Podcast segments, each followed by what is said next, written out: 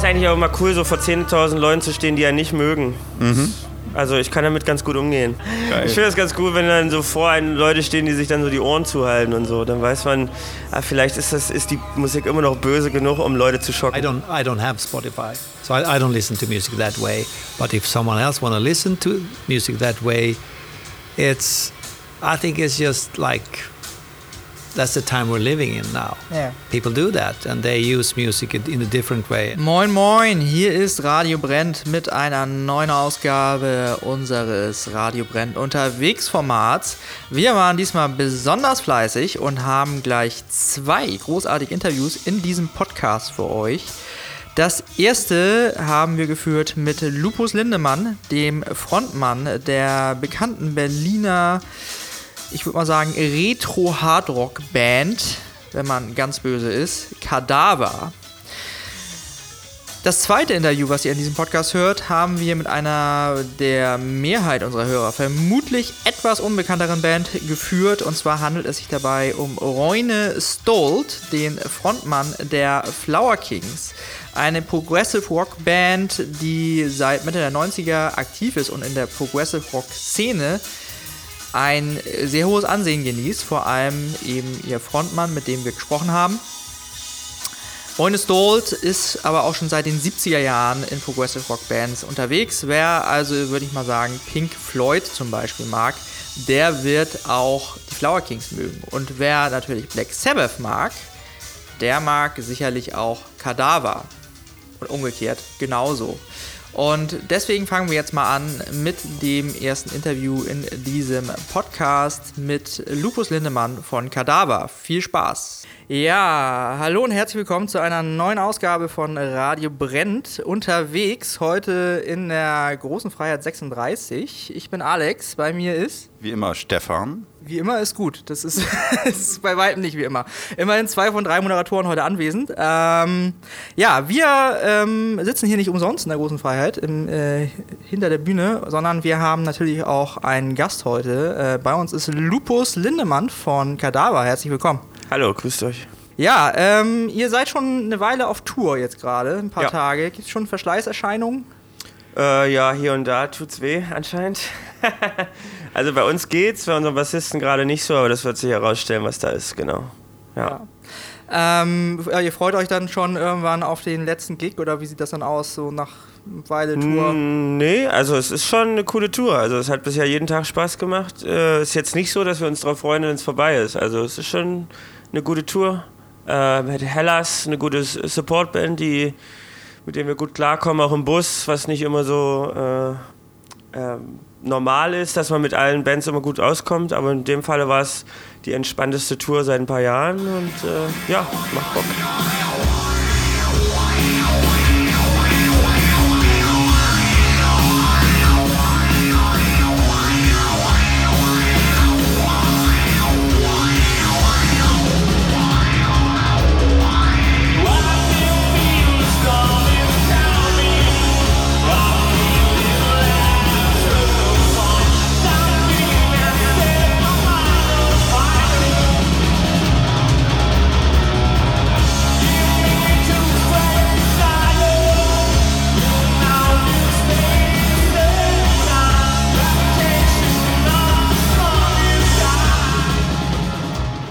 Spielt ja mittlerweile auch in relativ großen Hallen. Äh, vermisst ihr manchmal so die, die kleinen Locations auch?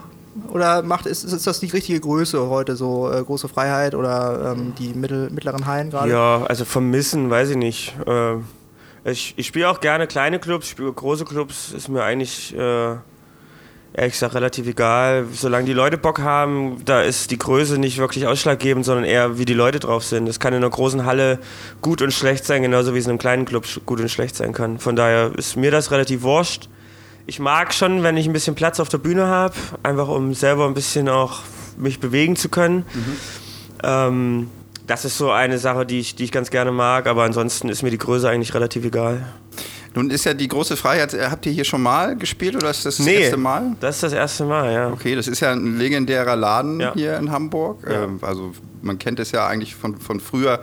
Der Starclub war hier auf, äh, im, im Kaiserkeller sozusagen.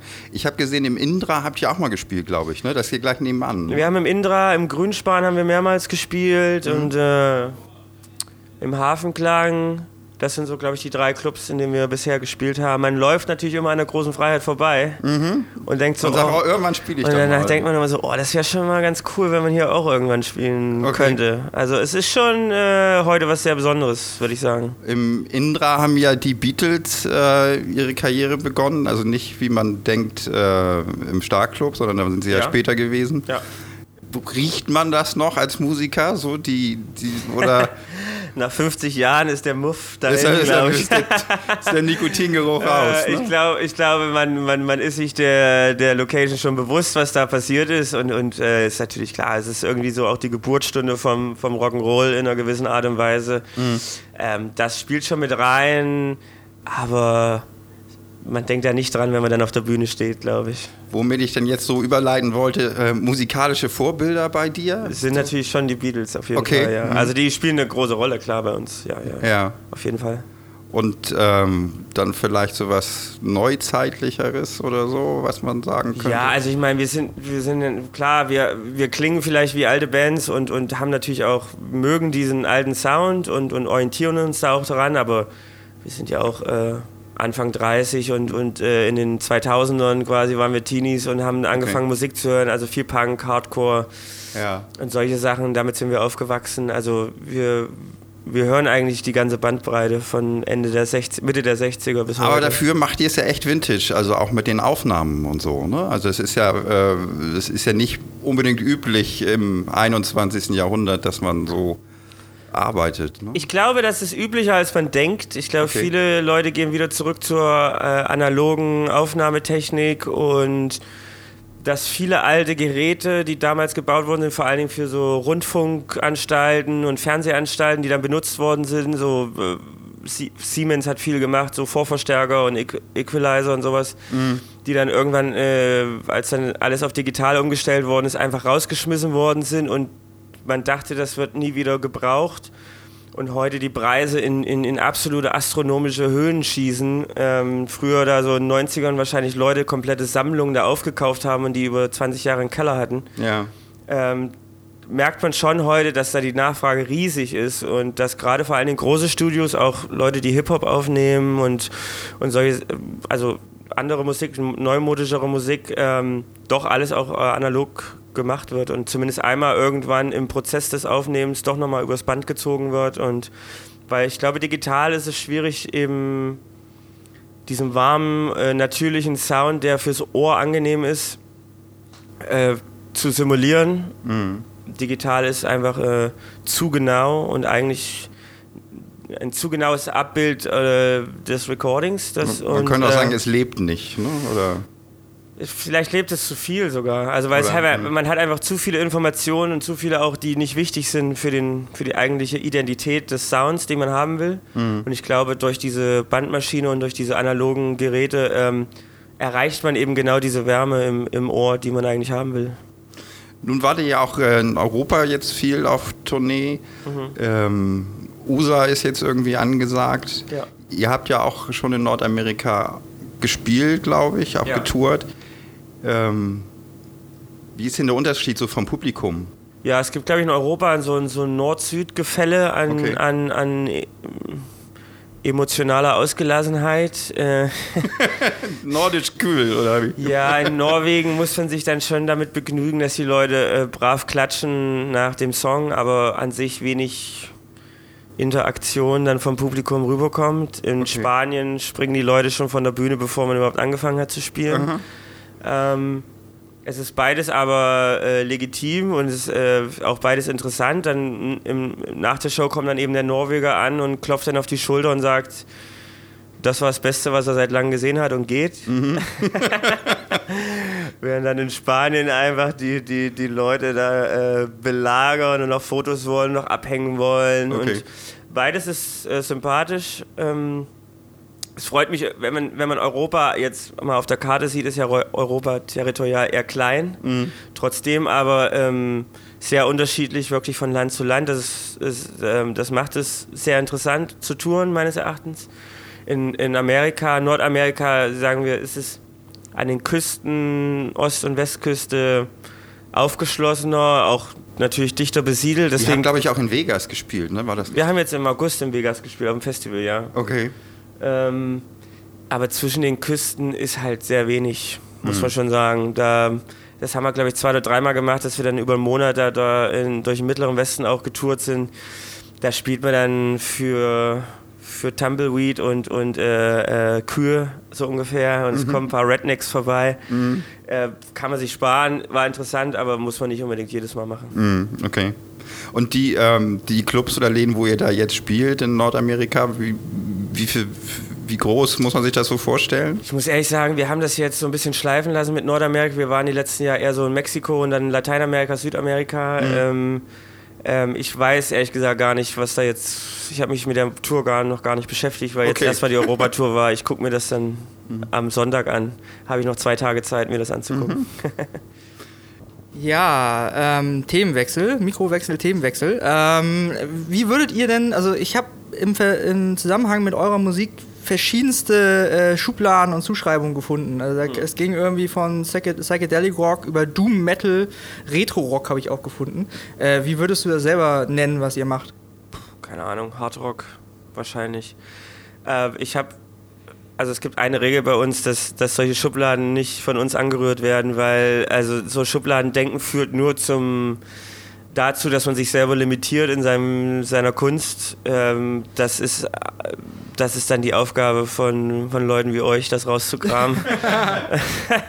also, äh, ich mache mir da keine Gedanken. Wenn ich, äh, das Einzige, worüber ich mir Gedanken mache, ist, wenn ich einen Riff schreibe oder eine Idee für einen Song habe, dann zu sagen, hm, das passt jetzt nicht, weil das nicht so ist, wie, wie wir sonst klingen. Das wäre das Schlimmste, was mir passieren könnte. Sondern ich will einfach das, wozu ich Lust habe in dem Moment, will ich auch machen. Und deswegen haben wir immer versucht, auch auf unseren Platten ähm, das breit zu fächern, dass wir uns selber nicht in so eine Ecke drängen, wo wir aus, aus der wir nicht wieder rauskommen, sodass wir dann wie ACDC oder so 40 Jahre den, den, denselben Kram machen müssen. Also äh, Hard Rock, Retro Rock, Psychedelic Rock, Proto Metal, Metal, äh, whatever, das soll mir alles recht sein. Das, das ist alles da mit drin, aber am Ende ist es wahrscheinlich Rock'n'Roll. Ja, aber das ist ja schon äh, beeinflusst, du hast ja auch gesagt, von den Beatles etc. Ähm, wie ging denn das bei dir so los? Hast du damals die ähm, Plattensammlung von deinen Eltern gekapert oder äh, ich bin aus äh, Ostdeutschland, meine Eltern hatten keine Plattensammlung von äh, westlicher Musik. Es gab, ein, es gab irgendwann einen, der äh, ursprünglich aus meinem Heimatdorf war, der dann aber für ein paar Jahre irgendwo in, in Westdeutschland gewohnt hat und dann wieder zurückgezogen ist und der hatte dann eine relativ große Plattensammlung von Punk und, und Garage. Und der hat dann angefangen, uns Kids irgendwie, als wir so angefangen haben, Teenager zu werden, zum Geburtstag ähm, Tapes zu machen. Und dann haben wir auf dem Dorf halt alle Tapes von ihm bekommen und sind dann angefixt worden quasi mit Punkrock und, und so. Das war dann schon nachdem die äh, Mauer offen war, von daher war es dann, äh, war das dann alles legal. Aber äh, es war natürlich trotzdem erstmal, da war schon ein kulturelles Loch da. Also es war natürlich schon äh, für uns eine interessante Zeit, dann da aufzuwachsen, weil alles neu war ähm, und äh, weil es so viele zu entdecken gab gleichzeitig musste man sich auch alles selber raufschaffen, weil man natürlich nicht seine Eltern oder, oder andere fragen konnte, weil die das alles auch nicht kannten. Ja. Ja, und ähm, genau, hat es schon gesagt, ähm, ihr arbeitet vor allem mit Vintage-Equipment, ähm, mit, mit äh, Bandmaschinen aufnehmen und so weiter. Gibt es irgendwie so einen Teil, jetzt darfst du mal angeben, worauf ihr besonders stolz seid? Was ist so dein, äh, so was, was, was, was ganz Besonderes, mit dem ihr arbeitet, aufnehmt, spielt? Aber wir haben unsere neue Konsole äh, unser Mischpult. Ähm, das wurde früher in den 70ern hergestellt, war auch Rundfunkmaterial, äh, äh, ist dann in Vergessenheit geraten und wir wollten unbedingt dieses Mischpult haben. Und wir haben aber keins gefunden, bis wir dann eins in Südkorea gefunden haben. Und das haben wir dann Ende letzten Jahres, glaube ich, äh, importiert mit, einer, mit einem Schiff und haben das dann über Monate komplett auseinandergenommen und wieder zusammengebaut. Und äh, Also das kam zerlegt hier an das, wahrscheinlich. ka das kam nicht zerlegt an, aber wir haben es zerlegt dann mit, Okay. mit einem Freund von uns und da mussten alle Kanäle neu gelötet werden und alles sauber gemacht werden und komplett überholt werden. Mhm. Und dann musste das mit einer Spedition nochmal in unser Studio drei Stockwerke hoch und als wir dann vor der Tür standen, haben wir gemerkt, dass die Tür zu eng ist. Dann mussten wir noch die Wand einreißen, um das Mischpult da reinzubekommen. Das war halt ein Riesenakt. Und am Ende hat das Projekt, ein neues äh, Mischpult, hat dann ungefähr so ein halbes Jahr in Anspruch genommen und viel Geld und Schweiß. Und äh, ich glaube, jetzt, wo das Ding dasteht und angeschlossen ist, haben wir unser neues Album damit aufgenommen. Und ähm, ich glaube, das ist jetzt so das Herzstück unseres Studios. Und äh, ähm, da haben wir. Boah, TÜV, ja, ich meine, ich glaube, wenn man so ein bisschen in dieser ganzen Materie drin ist, was Studiosachen angeht, da sind wir, glaube ich, noch relativ entspannt. Also da gibt es größere Nerds, die da noch krasser sind und noch mehr gucken, dass dann die, die, was weiß ich, die, die, die Nummern auf, wenn man verschiedene Sachen kauft, die müssen dann die Nummern in, der, in Folge sein, damit Die da ja Seriennummern nicht, in die Se- Folge. Ja, Mhm. damit dann ja nicht irgendwie der Sound anders ist und solche Geschichten. Das nehmen wir auch gerne, wenn es wenn, wenn sich gerade ergibt, aber es ist jetzt nicht so, dass wir dann weltweit eben noch die Nummer 3 suchen oder so. Ähm, ich habe gesehen, ihr habt mal Support für die Scorpions gemacht. Mhm. Ähm, Stelle ich mir irgendwie so ein bisschen schwer vor. Ich, ich muss, musste da als, da, als ich das gelesen habe, muss ich daran denken, dass äh, Peter Maffay mal Support für die Rolling Stones gemacht hat. Mhm. Und ähm, das kam mir so gleichzeitig so in den Sinn. Ist das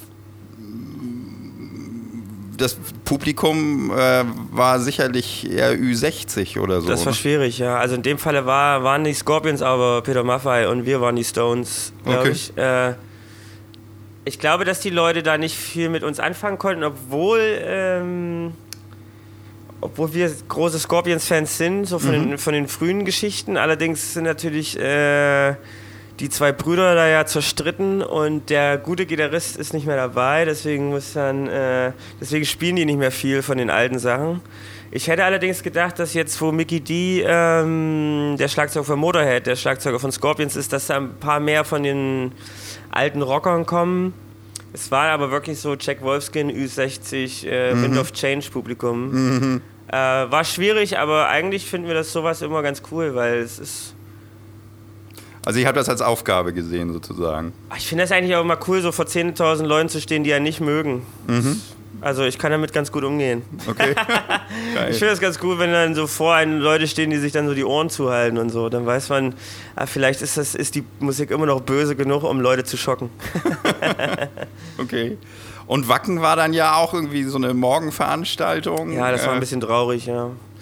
Ich habe keine Ahnung, es ist, äh, ähm, ich weiß nicht, wie ich das sagen soll, aber es ist schon schwierig als deutsche Band auf deutschen Festivals. Also man hat, man hat im- immer diese, auf der einen Seite beklagen sich dann die Festivals, dass, dass es keine Headliner mehr gibt. So Ja. beim Backen, als dann Motorhead, als dann Lemmy gestorben ist, äh, ist ein Riesenloch entstanden. Und man fragt sich so, ja, okay, dann warum züchtet ihr euch nicht selber welche ran? Also ihr, Festivals sind die, die entscheiden, wie groß jemand werden kann halt, ne? Ja. Und dann wird man als deutsche Band früh so um 10 verheizt, äh, wo man dann denkt, okay, dann, dann, also dann braucht ihr euch halt auch nicht, dann müsste halt äh, Marilyn Manson, der an dem Tag dann äh, Headliner war, der da nichts, meiner Meinung nach nichts zu suchen hat und auch eine grauenhafte Show abgeliefert hat und wahrscheinlich trotzdem eine Million gekostet hat, dann müssen sie halt damit leben, das ist auch okay, aber dann sollen sie uns halt in Ruhe lassen. also, weil im, im Ausland wiederum äh, werden wir schon, glaube ich, eher wertgeschätzt und bekommen dann auch bessere Slots. Und, und ich glaube auch, dass wir dann die Slots zumindest zur Zufriedenheit der, des Publikums ausfüllen. Also, dass die Leute das jetzt nicht scharenweise wegrennen, sondern auch da bleiben und sich auch entertained fühlen. Aber in deutschen Festivals merkt man schon, dass, weil wir nicht aus Amerika sind oder nicht aus Skandinavien sind, dass, dann, dass wir dann immer so diesen, entweder den, den Rausschmeißer machen oder den, den Anfang halt so. Das, Oder den Einheizer. genau, ja. Leider. Schade. Naja. Naja, aber jetzt seid ihr ja auf dem besten Wege. Freiheit 36, jetzt kommt, äh, es scheint ja nur nach oben zu gehen, oder? Ja, aber wenn es nach oben geht, geht es irgendwann auch wieder schnell. Ja, okay. Aber, aber ihr habt eine Menge Spaß dabei, glaube ich, ne? Ja, also ich glaube, wir. wir genießen die Zeit und, und, und wir wissen das auch einzuschätzen. Also wir haben uns das ja auch größtenteils selbst erarbeitet. Wir, wir, wir haben viel Zeit und Energie da reingesteckt die letzten Jahre. Deswegen glaube ich, weil wir auch jahrelang in kleinen Clubs getourt sind und wirklich von Anfang an angefangen, also hier, wie jetzt hier in Hamburg zum Beispiel, auch erstmal zwei oder dreimal Hafenklang gespielt und das war für uns damals auch eine Riesennummer, da im Hafenklang zu spielen und ist immer noch für mich ein, ein super Laden. Ähm, aber wenn man eben so anfängt, dann glaube glaube ich, kann man das dann eben auch wertschätzen und ist dann aber auch, man wird als Band nicht zerbrechen, wenn es dann mal irgendwann wieder bergab geht. Also man nimmt das einfach jetzt hin und man freut sich und ist stolz darauf, aber es wird einen auch nicht umbringen, wenn es mal wieder kleiner wird. So.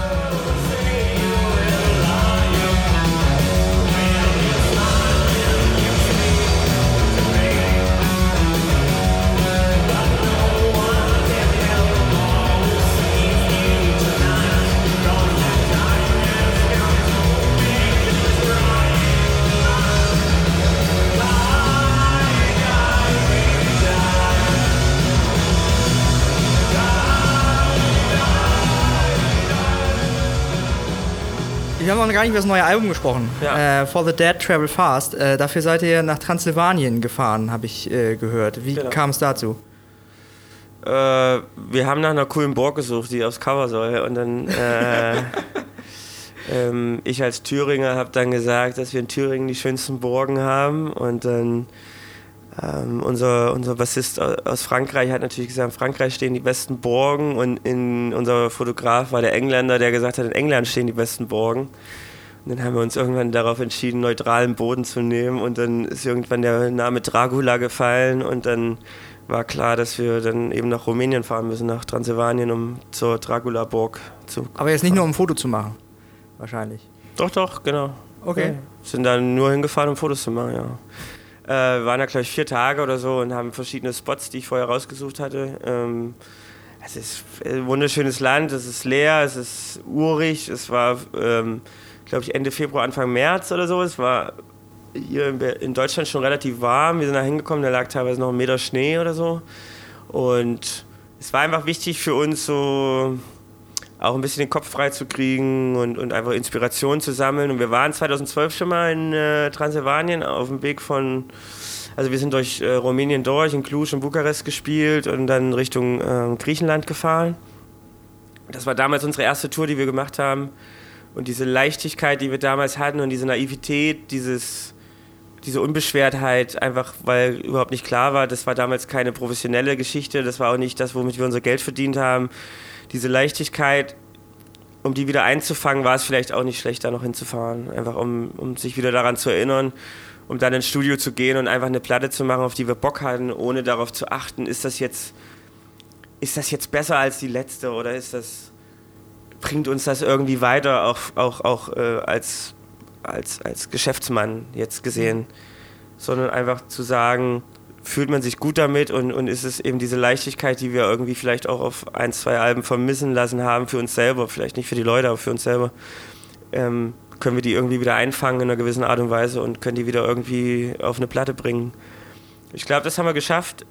Ob das nun in Rumänien mitgespielt hat oder nicht, weiß ich nicht, ist auch egal, aber es war auf jeden Fall so ein Anfangspunkt, wo, dann, wo wir dann eine rote Linie gesehen haben, an der wir uns dann langhangeln konnten im, im, im Schreibprozess und im Aufnahmeprozess, die uns dann eben zu der Platte geführt haben. Mhm. Wie lief denn das äh, Album so? Also wie war das äh, problemlos in 0, nix geschrieben und eingespielt oder äh, war das eine leichte oder eine schwere Platte?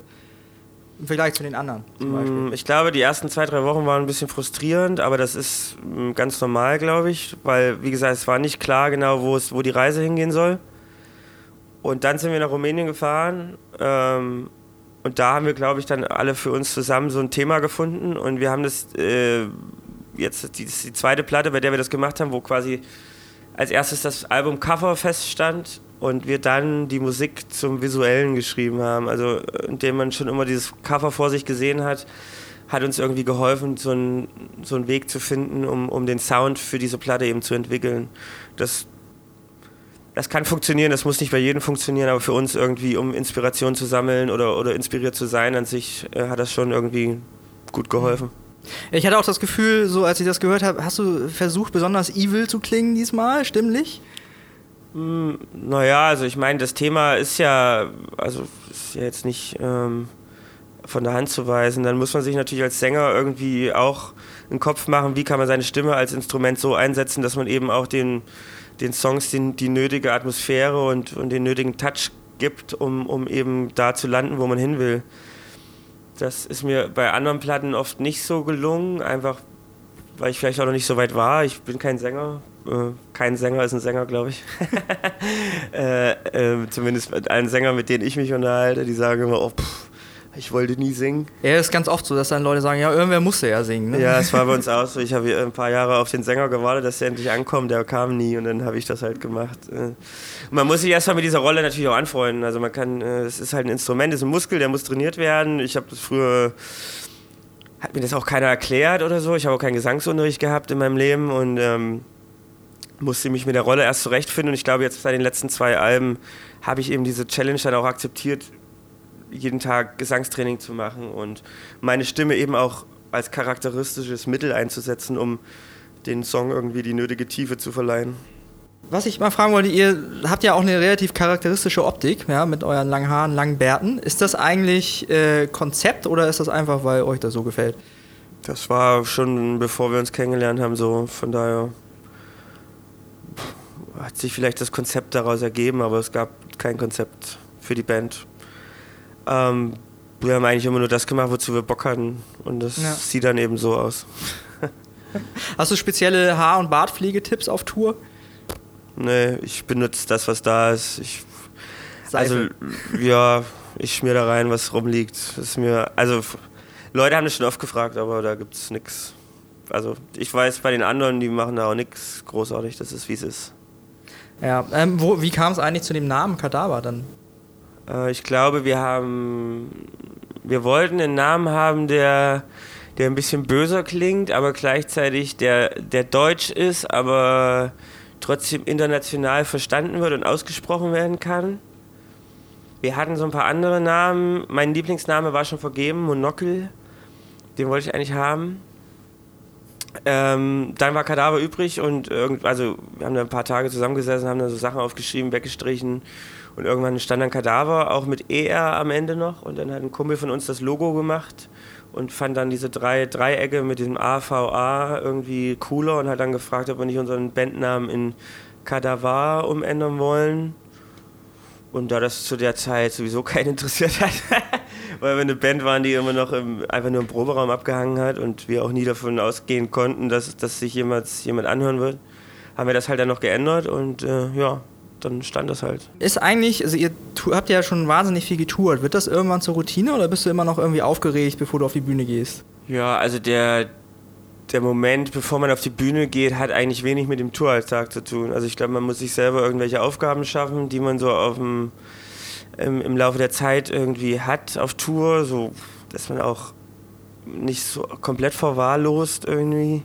Also der, der, der Kopf merkt man schon, wie das Niveau sinkt, so über ein paar Wochen. Okay. Also man muss schon Bücher lesen und sich selber äh, auch zwingen, mal ins Museum zu gehen und einfach Eindrücke zu sammeln, auch aus der Gruppe rauszugehen und für sich selber was zu machen.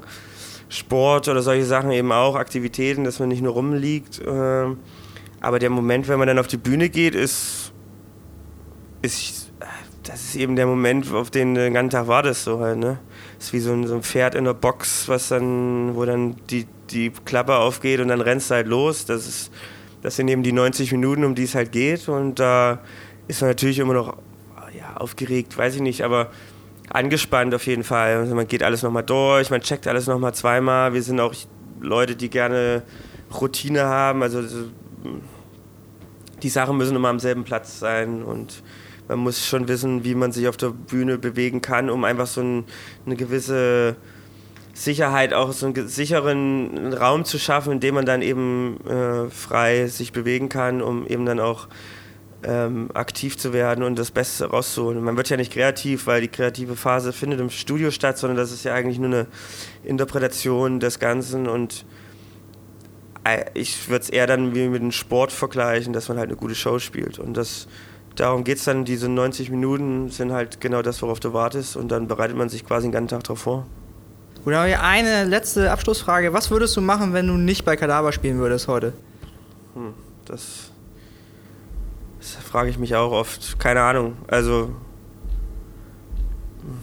ich glaube, ich bin froh, dass ich bei Kadaver bin, dass ich mir darüber keine Gedanken machen muss. äh, ich weiß nicht. Ich habe früher Booking gemacht, ich habe auch Bands rumgefahren, also ich habe das Ganze schon von der anderen Seite betrachtet.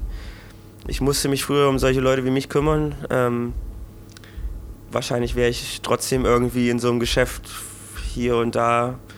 Ähm, aber jetzt nach so viel Touren und sowas, wenn ich dran denke, dass wir irgendwann vielleicht mal aufhören, dann glaube ich, werde ich Gärtner oder Förster oder sowas, dass ich so wenig wie möglich mit Leuten zu tun habe. Super, vielen Dank, Sehr Lukas gerne. Lindemann von Kadaver. Danke.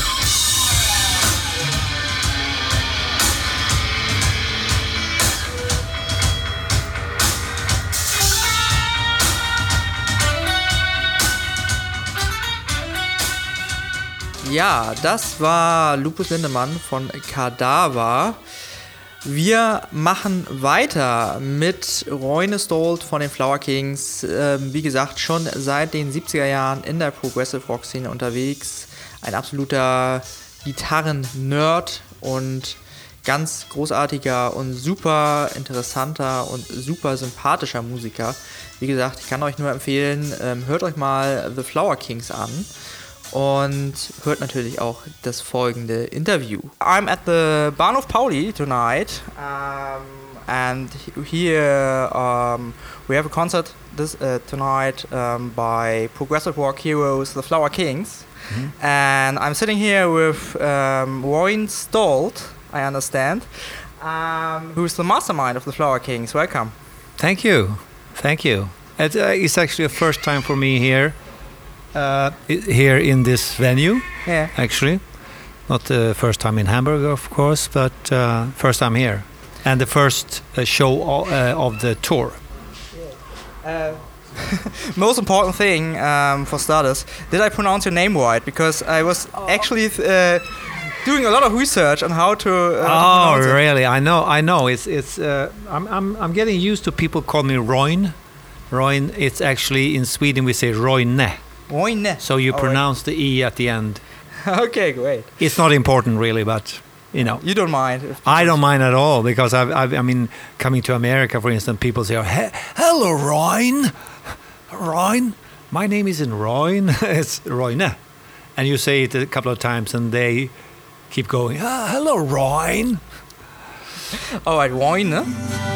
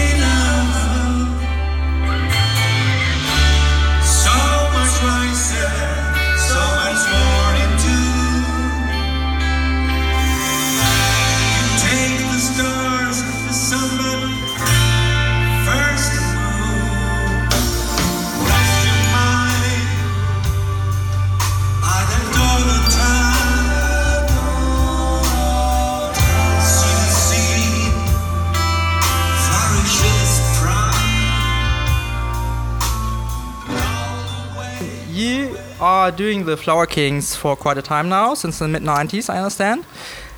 Oh yeah, yeah. I mean, we, we've been going. I would say in um, altogether uh, 25 years, but uh, there's been uh, a couple of years where we haven't been active recording or touring.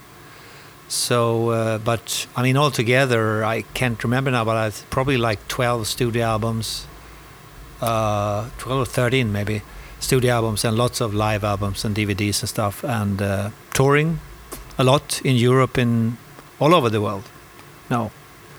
So uh, yeah, it's been uh, kind of probably the uh, the pro the music musical project in my life that I've spent most time doing. Yeah, and um, the Flower Kings emerged of a solo project of yours. That's right, isn't it? Um, it started at, as a solo project.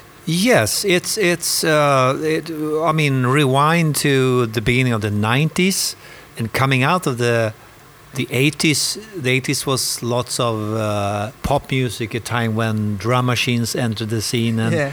lots of synthesizers like the Prophet and all the, uh, I mean, like the Giorgio Moroder stuff that uh, going from like there's a band playing in the studio and a singer or a or like a male or female singer or a, choir or something like that and you make albums and then suddenly there's just like a producer with a drum machine like a Lindrum or, Yeah. or uh, Drumulator or something like that and uh, a couple of synths that was very much the 80s Yeah. so so the uh, the music of the 80s was of course some great music but it it turned out to be a lot made with machines so so I see it see it as uh, um, very much aimed at being um, uh, hit songs or songs played at the disco in a the same beat, you know, and uh, dance music.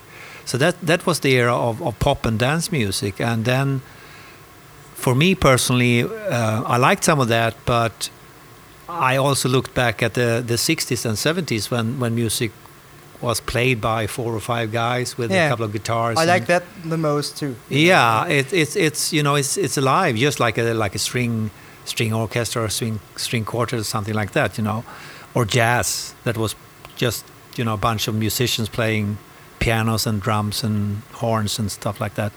So so I I remember that time, you know, fondly and thinking, what if I did something where I didn't try to please the record companies? Yeah. So, so that's what, what uh, the the fir- very first Flower Kings album or the Flower King album came out of. My uh, sort of my will to do something that wasn't necessarily commercial or trying to please the bosses of record companies. I was thinking, oh, let's make an album, and then if it sells 500 copies, fine. Yeah, but it But was I- really, really successful, I think. Yeah, it it, it was more successful than I expected. Uh, I, I- I think it started kind of slowly, but by word of mouth, people in other parts of the world started to contact me and say, "Oh, we we found your album and uh, we wrote this great review, you know, and this is totally like the whatever old King Crimson or Yes or." So I was happy to see. At the time, there wasn't even email, so it was more like Yeah. a fax coming in in my fax machine, and and uh, someone say, oh, "Okay, I have this uh, friend who has an email company, and he want to buy albums from you."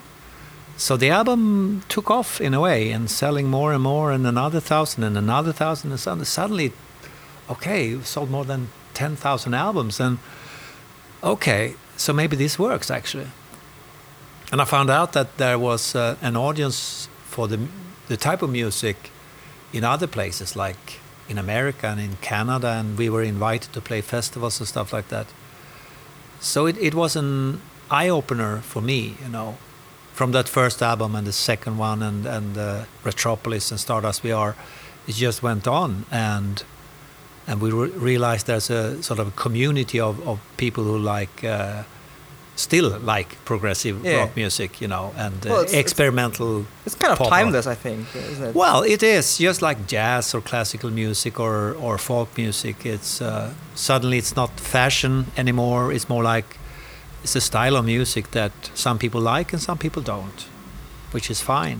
But I mean, there's, as you can see now, there's even like guys like Roger Waters is touring constantly, you know, playing old Pink Floyd songs mostly, and and even younger bands like Muse, they are kind of pop, but they're also a little bit of there's, a, there's an element of prog. I can see the sort of linking back to Queen or whatever, you know, from back in the day, and um, so it's. Um, I mean, where the fr- the Flower Kings are today is is more like a, not like a Swedish thing. Yes, a couple of, of the guys live in Sweden, but yeah, but you have international members, I think. Yeah. oh yeah, I mean now we have a, a, a drummer from Italy, we have a keyboard player from America, and we have a bass player living in in Austria. So, so it's just two guys living in Sweden. So how much uh, influence uh, do the other guys have on the music uh, you're doing? I think they have as much influence as they they want or they take. You know, Okay. it's it's up to them how much they they want to interact, you know, with the writing. And uh, I mean, for this new album, for instance, uh, the keyboard player Zach, he he wrote a couple of pieces for that one, and uh, we wrote some stuff together with him and me and and the drummer. Um, so it's it's pretty much up to the other members if they want to invest time and if they want to invest in ideas and present them. I'm I'm always open to. It's been like that, Yeah. al- always. But sometimes the the band members have been more involved, and sometimes they have had other projects that are rather work on. You know, so uh, Flower Kings. But I mean, there's no denying that Flower Kings is sort of my baby. But I'm not like. Uh, I'm not like a dictator. I would say Yeah. it's more like I, I'm a soft dic- dictator. So in, the, in the end, I decide, but more like for the best of the band and and uh, always listening to the others and trying to make them come up with ideas how to play or how to to write or sing and make to do that thing, you know, in in within the frame framework of the Flower Kings. Yeah. Um, I understand you had some trouble coming here today, and uh, you really hurt your, your arm, and Ah, you yeah. still seem really relaxed. So, is how do you deal with um, you know things going wrong on tour? Uh, oh well, well. What happened was we were rehearsing, and I, I after the, the first day of rehearsing, I, I went outside to to talk to one of the guys in the car, and I, it was dark, and I tripped over something, and I fell, and I broke broke my collarbone, which was kind of pa- painful, and it's still painful, but and. Uh, and the day after, now of course I went to the hospital and uh, had X-rays and everything. So the collarbone is broken, but I mean nowadays they don't do much about it really, or they wait and see, and they Okay. can they can't do surgery anyway.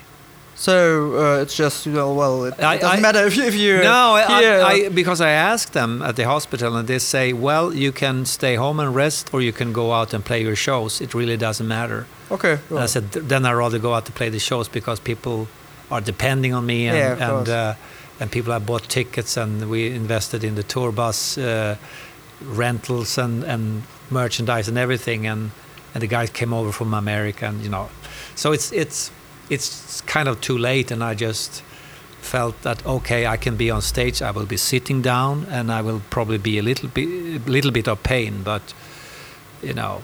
It's, you can deal with let's, that. Let's yeah. Show must go on.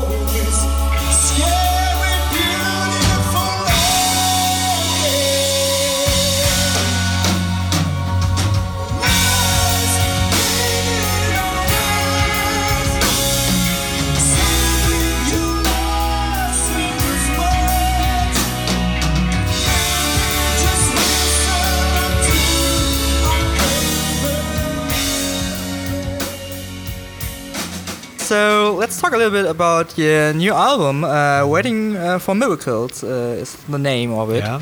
Um, so, what was your your influence? Your, is there such something like a main topic for, for that album, or something which influenced you really a lot uh, when writing it? Uh, not really. I mean, I for, for I I can speak for the others, but for me, I, I just sit sit down and write music very spontaneously. So I, Okay. I, I don't think it's not like I have this master plan of sorts. Ne- never have that. Okay. But after a while, it could be you gather a few songs, and then you can see like a, a thread or something like in the in the lyrics or something like that. But uh, no, I would say I'm, I'm pretty much open to see where the music is going and uh, see what everyone else is contributing and. Uh, and then finally, when we recorded it, and then you look at the songs, and then you can see like a, possibly like a, a lyrical thread, you know, maybe. And so, so that's um, and there was a phrase in one of the songs that just says "wait, waiting for miracle." That's Mm, the yeah, yeah, very, very last line that. of a song. So I was thinking, okay, uh, what do you guys think? What, what could be a good name for, for the album? And we were tossing around a few possible titles, and, and one of the guys said, Yeah, I think uh, Waiting for Miracles is kind of. And we also had the artwork for the album, and you look at the artwork, it's like an elephant standing on, on a house of cards. Yeah. Uh, so everything was sort of falling into place. So yeah, let's call the album "Waiting for Miracles," you know, Yeah. because uh, obviously an elephant can stand on a house of cards, but Yeah. thinking about the environment and and the, the global warming and the politics and and the the conflicts and everything, the the the hardships, you know, for many people in the world now, it's that's what we do. We wait for a miracle, to, for a change. So. So it was kind of a, we thought it was a fitting So it's kind of uh, like a statement on the current state of the world, isn't it? I, I think it is. We don't we don't want to be too political or or. But you know, there's always gonna. We're not blind. We're, Yeah. not, we're not blind, so we see what happens around the world, and and uh, when uh, when I I'm writing lyrics, then I I try to be very spontaneous, actually, and and uh, this is what came out this time. Great. Well, it's a great album, I, I- I think. I really enjoyed Mm-hmm. listening to it. And I thought, well, um, we, you know, we are doing interviews with a lot of punk rock bands. Mm-hmm. And, you know, they are sometimes like, well, I got up this morning and I had, you know, this hook in my head. Mm-hmm. And then, well, uh, the song was done by, by lunch. So I think your music is much more complicated. It's really Mm-hmm. beautiful. Uh, so how, how long does it take to, to finish a song, to, to write a song? It it could be um, it could be actually just like that, you know. Okay. Uh, but in three hours, I have the sort of the the, the basics of the songs. But normally, I would say, let's say there's a song called Black Flag on this, and the vocal themes on that that probably took me one hour to write that, you know. And even the Yeah. lyrics, it just came very spontaneously. I I just went with what I had in my head. Yeah. But then there's like the instrumental parts that comes later in the song, and I have to work on that. So that probably I did another day. Yeah. When I had the, I said, okay, I have the, the vocal part. That that sounds fine. Uh, but the song needed like more like a, some um, melodic workout in the middle, and I kept working on that. So so that would be uh, probably like a normal. I, I would say it could be anything from actually uh, looking back at, at some of the older songs, or actually the song. This, is the song called "Waiting for Miracles"? I think it is. Uh, no, there's uh, Miracles for America. Uh, this one song. Yeah, yeah, but- I, I really enjoy. But there's another song I know. I Uh, think it's called "Waiting for Miracles," or isn't it? I have I, I should know. yeah, I wrote it. yeah, and I, I listened to it uh, a few hours ago, but I didn't Yeah. uh, didn't It look, look at look at the uh, the song list then. All right. And- yeah. But we, I know what you're talking about. yeah, like it- it's like a very very soft ballad thing, you know. yeah. And that's that's one of the things that I, I wrote very quickly. Uh, worked a little bit on the lyrics, but I mean the the music came very easy and it's not like overcomplicated.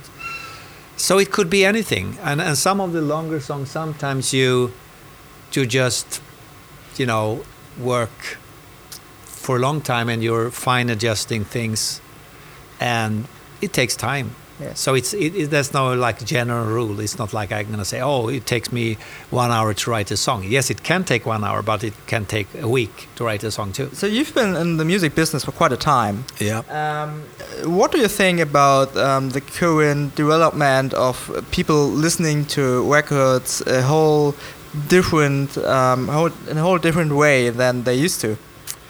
Yeah, you mean with like with uh, The Spo- Spotify and Spotify and all that? Yeah, I mean, in reality, there's nothing I can do about. I don't. I don't have Spotify, so I, I don't listen to music that way. But if someone else want to listen to music that way, it's. I think it's just like. That's the time we're living in now. Yeah. People do that, and they use music in in a different way. And when I was a teenager, I, I used to buy vinyl records and sit down and listen to them, side one, side two, and take the music in, you know. But there's no way I can force people to to do or have the same musical experience as I. I don't even say it's right. Yeah. Maybe Spotify is great, you know, you get to hear lots of, but it's also you have to remember it's the uh, the idea of an album. Yeah, like the the I- album is like a, a series of songs, like ten songs or whatever. Yeah, in in a, in a, in a sp- sp- uh, particular order. Of, Yeah, of because course, yeah. back in the day it was just like the uh, we call it stenkak. I don't know. It's like the uh, 70, 78 rounds per minute. Uh, Yeah. what do you call it? Call it in English? I don't remember. Uh, for, 45, there's 45 and Be- 78. before yeah. that, the, the older records you played Oh, in the uh, I don't know. yeah, you know, you know, with the with the old old style gramophone players. Uh, yeah, that, we call it in German. We call it shellac. Shellac, yeah, exactly. So shellac. That, that time you had one song on each side. Yeah. So that's the way people consume records. Then you put on another with Yeah, one song. actually, actually, it's like my like my parents started to uh, listen Oh, to music because I have a lot of, but not on shellac, but on uh, vinyl. They they couldn't could just afford uh, the the um, the 45s. Yeah. They couldn't afford a whole album, so they they only had 45s, and I, I Oh. still have them. oh yeah, And that- so they could uh, only uh, listen to one song, and it's really uh, if you, you you you're working with that, and I, I have them at home. Yeah. It's like you ha- really have to get used to. it. You know, get up and put I, on, I know, I know, and even when I was a teenager, that that's how I started too, buying these 45s, Yeah. and so now it's like, okay, you get Spotify and you can listen to 100 45s, you know, Yeah. have them in, in your mobile phone or computer, and and it's just like, well, it's a sign of times. It's it's what's happening now, and and we just try to be be part of it. And uh, but on the other hand, we're also doing lately vinyls again. Yeah, with the Flower that's, Kings. That's great because and it's selling quite good actually. I heard Yeah. that they were. I mean, the new album was sold out on vinyl already. Yeah. In two weeks' time or something like that. and it's hard to find, uh, still find a, um, uh, you know, someone who can do vinyl still. You know, oh, I know, who I know, I know. Vinyl and they do nice, uh, nice uh, packaging, and they do different colors, and Yeah. and so and people like it. I, I'm surprised that we we sell as much uh, vinyls as we do because it could be older people, it could be younger younger people buying, but uh, so that's something that entered just the last three or four years, you know, which is interesting. So it's now it's bo- both CD and uh, and vinyl, and uh, you know it's just different ways of consuming or, or, or listening to music, and I think uh, you just have to go with whatever works. Yeah. I mean, Uh, so let's do one last question. Mhm. Um, so, um, how do you get um, your music uh, on stage? So, uh, how do you, you, you know, this it, it's really colorful. It seems to be complicated to me. And how do you get this uh, as a band on stage? Oh yeah. It, it- well, I, I have to be honest. It, it is complicated. It's Yeah. lots of lots of lots of rehearsing. I mean, then these guys in my band they're really spending lots of time learning the songs and and Zach, who is the keyboard player, he spent lots of time making sure he had all the right sounds. That's on the record, trying to do reproduce the record as as far as we can. And uh, so it's uh, yes we do and it takes time you know it's not like I I can just go to a gig and not look at the songs rehearse the Yeah, of songs. I, I need I need to sit down for a week or Yeah. 10 days Yeah. and go through the songs again and relearn and make sure that all the right guitar sounds are in there so we try to recreate the production of the album live which, which takes time i think it's the same doesn't matter if it's whatever uh, let's say david gilmour go out play songs or or um, i don't know all these bands they they spend lots of time rehearsing and production rehearsals etc and after a while you play a few shows then it's sort of you're getting into it more and more. And uh, and if you have a great sound guy which we have i think you can sort of recreate a bit of of um, but with a live feel hopefully. So uh, you know that's that's the way we do it you know and and there's a little bit of improvising too but we try to because we know that the audience love to hear the songs and uh, recognize all the Yeah. parts and the sounds and the acoustic guitars and the vocal harmonies and and the keyboard sounds of course Uh, so that's what we do. Great. Yeah. Yeah. I'm really looking forward to see your show tonight. Yeah, I'm looking forward to trying to play the show tonight. You know, Yeah. I'm sure it's going to be okay. Yeah, cool. Yeah, yeah. Yeah, thank you. Yeah. Wines, Yeah. wine installed. Yep. This is right. Roy Stolt, that's Great. right. Okay, thank you. Getting closer. Um, buy the record uh, Ready for Miracles, of course, uh, Yeah. from the Flower Kings. Uh, see their shows. Yeah, and I wish you a great tour. Yeah. Thank you. Thank Thanks. you. Bye bye.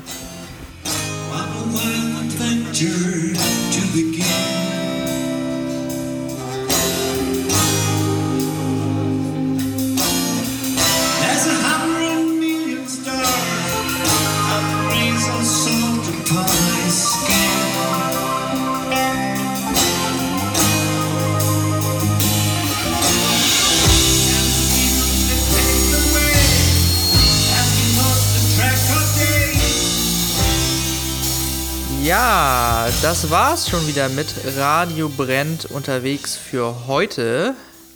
Wenn es euch gefallen hat, dann abonniert uns doch. Wir interviewen mindestens einmal im Monat eine großartige Band, meist eher unbekannt, deswegen aber noch lange nicht untalentiert. Wir freuen uns natürlich, wenn ihr uns eine Bewertung bei Apple Podcasts hinterlasst, wenn ihr uns, wie gesagt, abonniert, zum Beispiel bei Spotify oder bei iTunes oder bei SoundCloud. Ihr hört uns auch einmal im Monat beim Hamburger Radiosender Tide Radio mit unserer regulären Sendung.